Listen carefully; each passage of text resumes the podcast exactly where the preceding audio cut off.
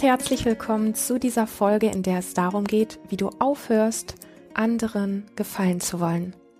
Mein Name ist Lilian. Du findest meine Arbeit im Internet unter lilian-runge.de. Ich freue mich sehr, dass du hier bist. Und als erstes mag ich dich ja einfach mal fragen, hey, du kennst bestimmt dieses Thema, anderen gefallen zu wollen. Und wo fällt dir das besonders in deinem Leben auf?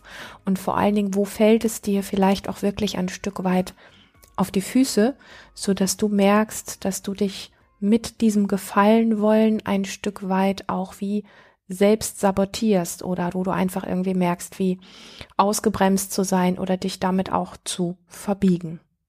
Das wäre so meine Frage, um dich auf deine ganz eigene Art und Weise mit in dieses Thema reinzunehmen.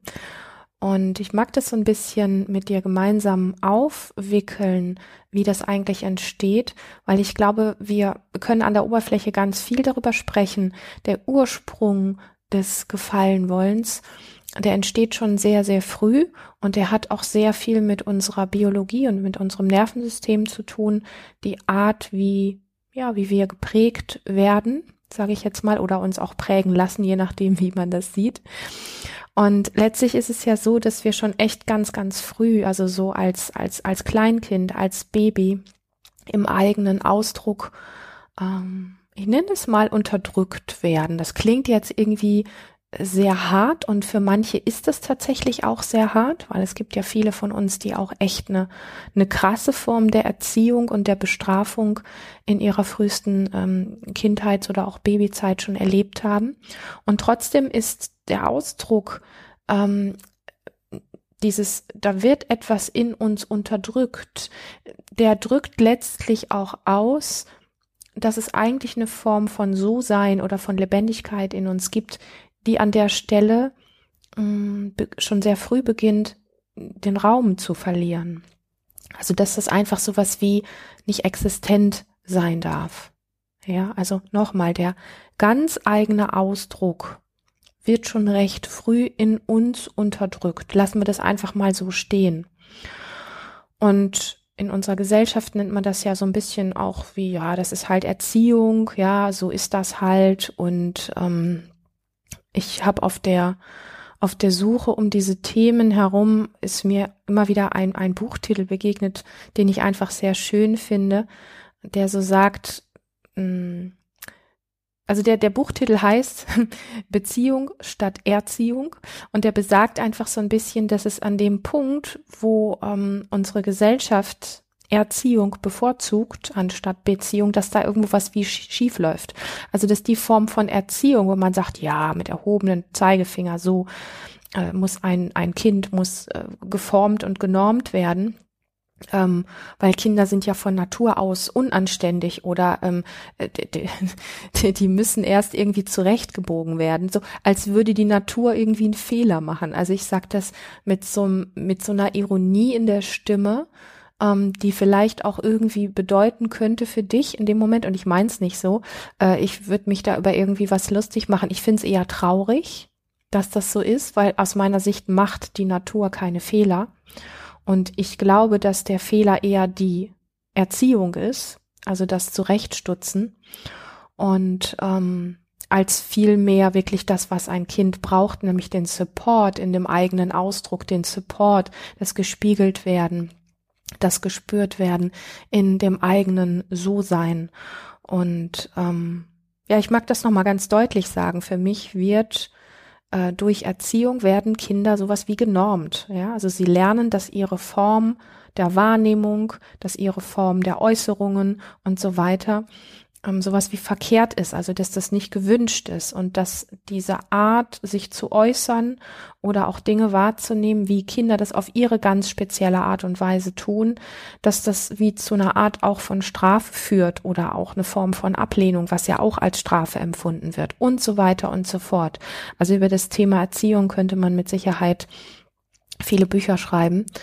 Ähm, und du hörst vielleicht aus dem aus dem Ansatz von mir heraus, dass ich mit diesem Thema Erziehung nicht einverstanden bin, weil ich glaube, dass es vieles in uns ein Stück weit wie kaputt macht, so, also nicht irreparabel, kann es auch, ja, ähm, aber zumindest einfach wirklich verdreht und dass uns das nicht gut tut. Und ähm, was ich damit sagen möchte, ist, dass dieses, wir sprechen ja heute, wie du aufhörst, anderen gefallen zu wollen und das beginnt halt genau dort schon, ja. Ähm, also das beginnt schon einfach sehr, sehr früh, dass ein Kind, was zum Beispiel bestimmte Geräusche macht, was in bestimmten Situationen Ängste hat und weint oder schreit, oder irgendwie herumfuchtelt, was dann unterdrückt wird, weil also man soll nicht so herumfuchteln oder was aufstampft, man soll nicht so herumstampfen und so weiter und so fort und noch viel drastischere Geschichten, dass dort so früh schon das beginnt mit diesem Gefallen wollen, weil wenn wir durch Erziehung genormt und bestraft werden oder auch Ablehnung erfahren, dann ist das ja für ein kleines Kind ist es lebensbedrohlich. Das klingt jetzt kitschig und komisch, das weiß ich. Und letztlich sprechen wir ja aber hier davon, dass das Kind noch nicht so einen ausgeprägten Verstand hat, dass es das einsortieren kann, sondern dass das Nervensystem des Kindes darauf reagiert. Also, das Kind äußert sich in einer Art, wie die Erwachsenen nicht einverstanden sind. Dafür wird es zum Beispiel bestraft Vielleicht bekommt es Ablehnung zu spüren und in dem Moment springt in dem Nervensystem des Kindes an, oh, wenn ich das tue und dadurch Ablehnung erfahre, Ablehnung heißt, ich bekomme keine Wärme mehr, ich bekomme keine Nahrung mehr, ich bekomme keine Liebe mehr. Das ist lebensbedrohlich für ein kleines Kind. Und dann hört das kleine Kind ganz einfach damit auf, weil es weiß, beim nächsten Mal, wenn es das wieder tut, wird es wieder Ablehnung bekommen und es weiß ja nicht, ob Mama und Papa sich oder wer auch immer äh, sich nur fünf Minuten abwenden oder ob das für immer ist. Also für das Kind ist das erstmal ein Fakt, das ist so, und dann reagiert das entsprechend krass in diesem Kind und es hört auf damit. So, also wir, wir lernen sehr früh, wenn wir in dem eigenen Ausdruck nicht supported werden und nicht gespiegelt werden, dass, ähm, dass wir das einfach lassen und in uns wegpacken. Ja, also es gibt natürlich auch Kinder, die dann erst richtig wütend werden. Da werden dann meistens aber auch die Strafen immer härter. Oder irgendwann werden sie mit Medikamenten zugestopft. Das gibt ja alle Varianten. Aber bleiben wir jetzt einfach mal bei diesem einen Bild. Das macht es uns allen ein bisschen leichter. So, also dieses Gefallen wollen beginnt quasi schon unbewusst extrem früh. Und das ist sozusagen gut gemeint von der Gesellschaft, was die sogenannte Erziehung anbetrifft. Und dann sagt man, na ja, so, so ist das halt, so macht man das. Man sollte Kinder irgendwie normen und formen. Und schnell kommt natürlich auch, wenn man das so in Frage stellt, wie ich das jetzt tue hier, kommt dann so dieses Ja, aber wenn wenn äh, keiner mehr erzogen wird und wenn jeder tut, was er will, dann hätten wir ja irgendwie sowas wie Sodom und Gomorra oder totales Chaos oder Krieg und Totschlag und was weiß ich nicht alles. Und ich behaupte, nein. Ich glaube, es gäbe wesentlich mehr Frieden.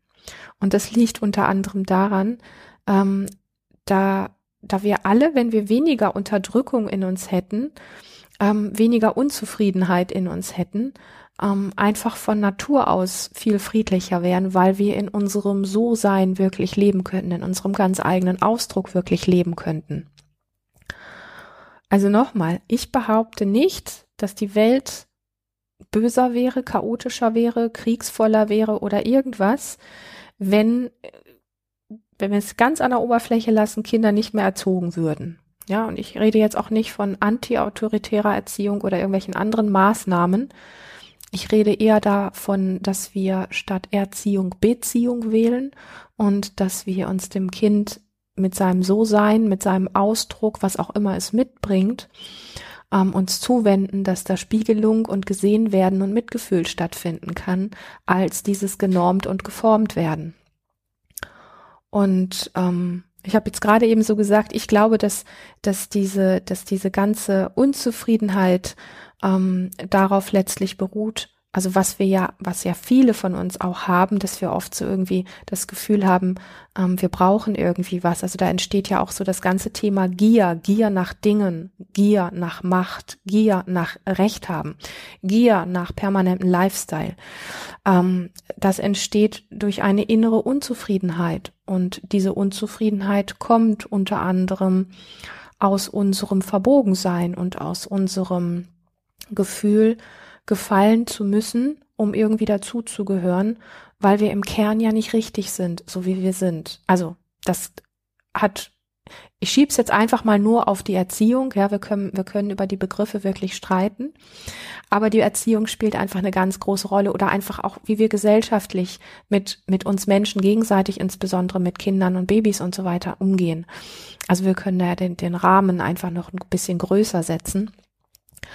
Und ähm, all diese, ja, diese, diese innere Unterdrückung von unserem So-Sein und unsere dadurch entstehende Unzufriedenheit sorgt für diese Gier. Ja, Gier nach Dingen, Gier nach Geld, Gier nach Macht, Gier nach Recht haben, ganz wichtig. Gier nach Recht haben hat damit zu tun, wirklich in sich selber Dinge zurückgepackt zu haben. Ja, also wenn ich glaube, ähm, ich alleine habe Recht oder ich muss dir sagen, dass ich Recht habe und du Unrecht hast, ähm, dann tue ich das, weil ich in mir selber etwas zurückhalte, nämlich meine eigene Wahrheit, mein eigenes So-Sein. Und das Gleiche gilt auch für das Thema ähm, Lügen müssen, Dinge vertuschen. Das hat ja damit zu tun, dass in uns einfach schon so ein Ungleichgewicht ist.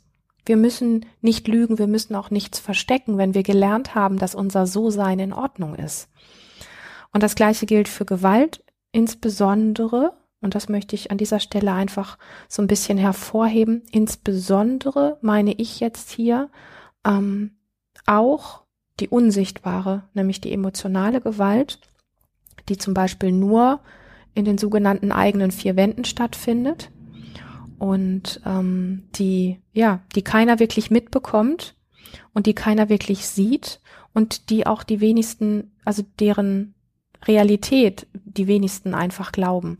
Ähm, ich glaube, dass, dass emotionale Gewalt auch in, in der Baby- und Kindzeit von vielen von uns eine ganz große Rolle spielt, weil emotionale Gewalt auch schon mit einem Blick anfangen kann. Emotionale Gewalt auch, ähm, das ist, wenn ein, wenn ein Mensch, der vermeintlich größer ist oder stärker ist, auf einen zugeht und sich vor einem aufbaut und bedrohlich vor einem steht, das alleine ist emotionale Gewalt und ähm, es löst einfach sehr viel im Nervensystem auch aus und es wird oftmals von Menschen benutzt, die nach außen nicht gewaltvoll erscheinen oder auch nicht gewaltvoll erscheinen wollen. Ähm, und es wird genutzt, wie gesagt, oftmals versteckt in den eigenen vier Wänden, am Arbeitsplatz oder wo auch immer. Und nach außen sieht alles sehr heile aus.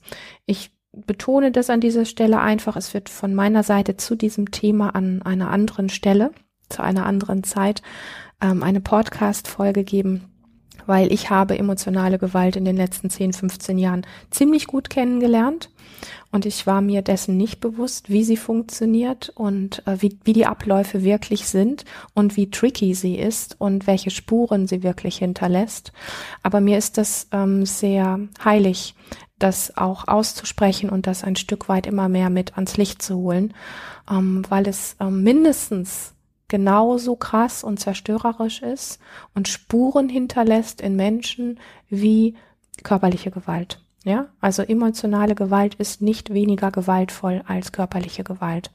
So. Und auch emotionale Gewalt entsteht in Menschen, also dass Menschen gewaltvoll gegenüber anderen Menschen auftreten, ähm, entsteht dadurch, dass in ihnen etwas wie verschoben ist, dass in ihnen etwas nicht so gelebt werden kann, wie es eigentlich da ist. Und das hat sehr viel damit zu tun, ähm, ein Bild nach außen abzugeben und irgendwie dazu zu gehören und irgendwie eine, eine bestimmte Rolle zu erfüllen. So. Und ich glaube, dass jeder ein Stück weit sich in diesem Thema ähm, anderen gefallen zu wollen, auf seine ganz eigene Art wiederfindet. Also egal wie wir das betreiben, bin mir ziemlich sicher, dass die allermeisten von uns das auf irgendeine Art und Weise tun. Und ähm, auch Menschen, sage ich mal, die, die rebellieren und die versuchen irgendwo ähm, gegen diese typischen Gesetze oder gegen die typischen Maßnahmen anzugehen, auf ihre Art und Weise in der Welt zu erscheinen die tun das meistens auch eher mit einer Form des gefühlten Unfriedens in sich, als mit einem wirklichen inneren Frieden und mit einem wirklich inneren, hm, wie soll ich das sagen, freundlich in die Welt schauen und im inneren Frieden sein, so. Genau. Genau, lass mich kurz schauen. Wir sind stehen geblieben beim Thema emotionale Gewalt. Alles das, was ich jetzt aufgezählt habe, also die Gier nach Macht, die Gier danach Recht zu haben, das Thema Lügen und Vertuschen, das Thema Gewalt und das ist alles unter anderem, also da gibt es natürlich noch einiges mehr, das ist alles eine Form von Ausdruck von A, Unterdrückung unseres So-Seins, also wie ich es jetzt auch ein paar Mal schon gesagt habe, und B von fehlendem und mitfühlendem und bewertungsfreiem Kontakt. Also diese zwei Punkte sind mir einfach echt ganz arg wesentlich, dass wir das in uns auch verstehen, wenn wenn wir uns mit dem Thema beschäftigen. Ja, ich ich ich erwische mich immer wieder dabei, dass ich dass ich Dinge tue, um anderen zu gefallen, zum Beispiel. Äh, dann kann ich das nicht einfach nur lassen, weil ich das jetzt gerade entschieden habe. Also das gelingt den wenigsten, sondern es ist wichtig zu verstehen, dass dem etwas zuvorgeht. Ja, und was da in uns stattfindet. Und das ist einmal das gelernte Unterdrücken unseres So-Seins, also unseres ganz eigenen Ausdrucks. Und das andere ist der Punkt, dass es daran fehlt, dass wir mitfühlenden, bewertungsfreien Kontakt erleben. Kontakt, in dem wir auch untereinander uns Räume schenken, wo wir so auftauchen dürfen und auch üben dürfen, unser So-Sein wiederzufinden. Ja, also wir müssen ja nicht gleich perfekt sein da drin. Wir haben ja oft an uns den Anspruch, wenn wir sagen, ich will jetzt den anderen nicht mehr gefallen, ich will damit aufhören, dann gibt es so diesen komischen Perfektionismus in uns, dass wir sagen, dann will ich es aber gleich richtig scharf machen, dann will ich es gleich richtig krass machen, dann muss ich es aber auch richtig machen. Und das ist ja im Grunde auf einer Ebene auch sowas wie, ja, wenn ich jetzt sage Quatsch, hört sich das ein bisschen hart an, ähm, aber so funktioniert es halt nicht. Wir brauchen Räume, in denen wir uns gegenseitig die Möglichkeit schenken, unser So-Sein wieder ein bisschen zu üben und auszuprobieren. Wie fühlt sich das denn für mich an? Und wie wirke ich auf dich, wenn ich so bin? Wenn ich dir jetzt nicht zustimme, ja, oder wenn ich sage, hey, lass das, mag ich nicht. Ist, ja, dass mein Nervensystem lernen darf, dass das in Ordnung ist, dass mein Gegenüber nicht gleich vernichtend wird und weggeht und sich ablehnt und abwendet. Ähm, und also, dass, dass mein Nervensystem lernt, ich sterbe daran nicht und dass mein Nervensystem auch lernt, dass der andere vielleicht bleibt trotzdem und dass mein Nervensystem einfach lernt, dass dieses So-Sein in Ordnung ist und dass es durch das ähm, Bleiben vom anderen und das gespiegelt werden das Gefühl kriegt, auch wirklich richtig so zu sein. Und ähm, es ist ja ein gegenseitiges Training und ein gegenseitiges Trainieren.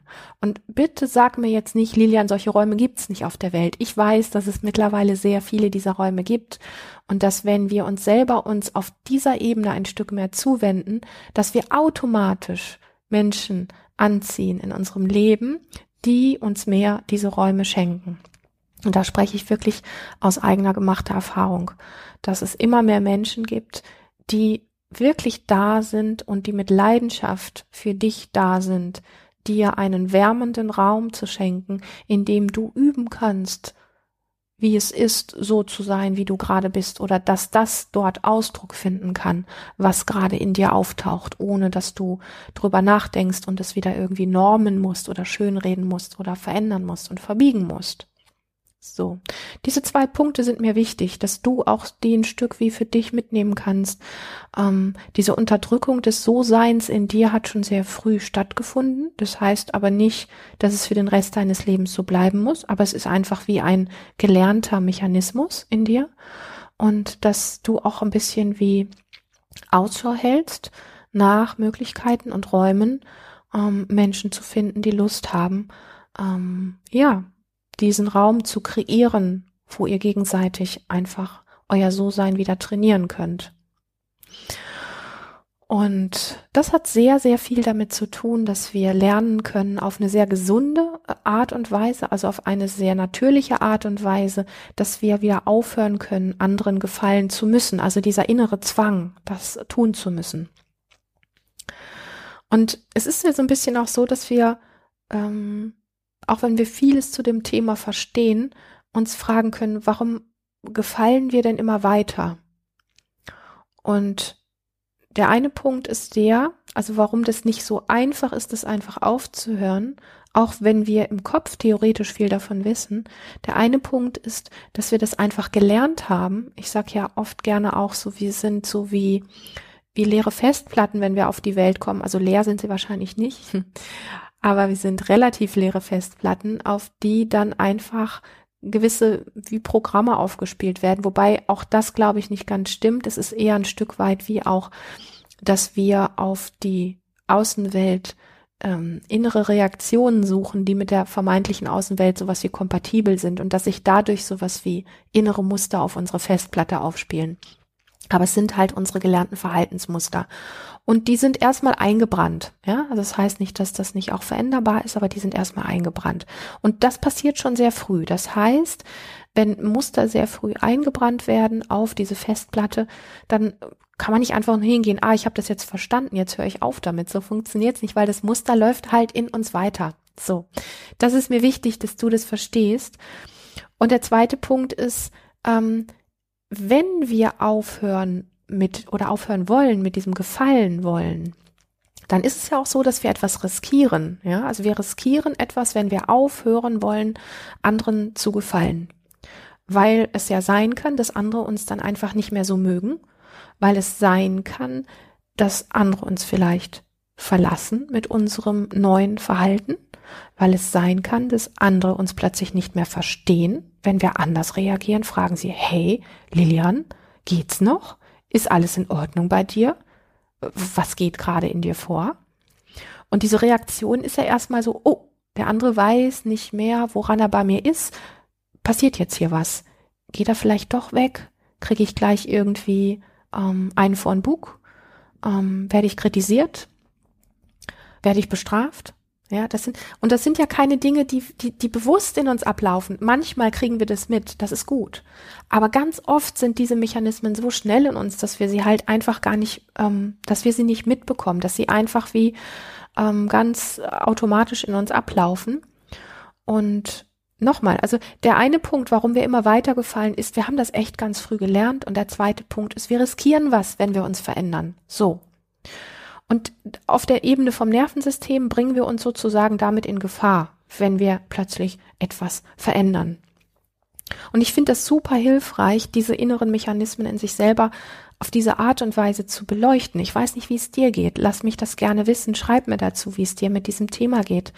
Ich finde es super hilfreich, ähm, diese, ja, ich nenne es einfach innere Mechanismen in sich selber zu beleuchten und zu verstehen, um sich selbst wirklich mit Mitgefühl begegnen zu können. Plus nicht einfach nur radikal über sich drüber zu dübeln, so nach dem Motto, ähm, na ja, du musst ja nur das und das ändern und dann Punkt, Punkt, Punkt, ja. Ähm, wenn wir aufhören wollen, anderen zu gefallen und beginnen wollen, den ganz eigenen Ausdruck zu leben, dann hilft definitiv keine coole oder harte Technik. Funktioniert nicht. Ähm, wir sind lebendige Wesen und wir brauchen ähm, etwas anderes als coole und harte Techniken. Also es, es geht nicht nach dem Motto, du musst doch einfach nur. Ja, nach dem Motto geht es nicht. Und ich kann, kann mir wirklich vorstellen, dass auch du schon vieles nach diesem Motto ausprobiert hast. Ich weiß es doch, sagt man sich das immer. Wie kann ich denn so blöd sein? Es gelingt mir nicht. Ich weiß es doch, aber ich krieg's nicht hin. Ich, ich könnte meinen Hintern verwetten, dass du das kennst, diese inneren Dialoge. Also ich kenne sie zumindest ziemlich gut. Und mir hat genau das halt einfach wirklich auch geholfen. Deswegen finde ich das so hilfreich, diese inneren Mechanismen, ich sage es jetzt zum dritten Mal, wirklich zu beleuchten und zu verstehen. Also das heißt auch, dich selber ein Stück weit mehr zu verstehen an einer Stelle, wo unser Verstand erstmal gar nicht so hinleuchten kann, ja, wie dieses frühe Lernen funktioniert und welche Spuren das hinterlässt. Das können wir ja im Grunde, das kriegen wir ja so nicht mit. Aber es passiert ein inneres Verstehen, wenn du sagst, ah, so ist das augenscheinlich in mir. Äh, ich kann es nicht ganz nachvollziehen, aber so ist es augenscheinlich in mir. Oder auch dieses, äh, dieses Wissen darum, was du auf der Ebene deines Nervensystems riskierst, wenn du beginnst, etwas zu verändern.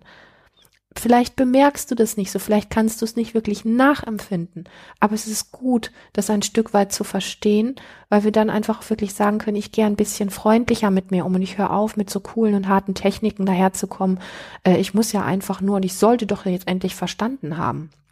Also wenn du es auf der Ebene schon oft probiert hast und es bisher nicht funktioniert hast, äh, hat, dann ähm, ist vielleicht einfach der Zeitpunkt da zu sagen, ähm, Vielleicht braucht es wirklich dieses Verständnis und dieses Mitgefühl dir selbst gegenüber. Also diese freundliche Art ähm, zu sagen, ich möchte gerne aufhören, anderen zu gefallen. Und ähm, ich weiß, dass da innere Me in Mechanismen in mir am Ablaufen sind, die dem so ein bisschen entgegenwirken. Ähm, aber ich komme jetzt, ich komme jetzt hier gleich noch äh, zu einem Punkt, wie du damit gut umgehen kannst mit dir selber, weil ich glaube, das braucht es an der Stelle. Also es geht nicht darum, so wirklich ähm, sein, sein, ähm, ja, das mag ich auch noch sagen. Es, es geht nicht darum, wirklich so sein, sein eigenes einfach nur durchzuziehen, wenn ich davon spreche, wie du aufhören kannst, anderen zu gefallen, ja?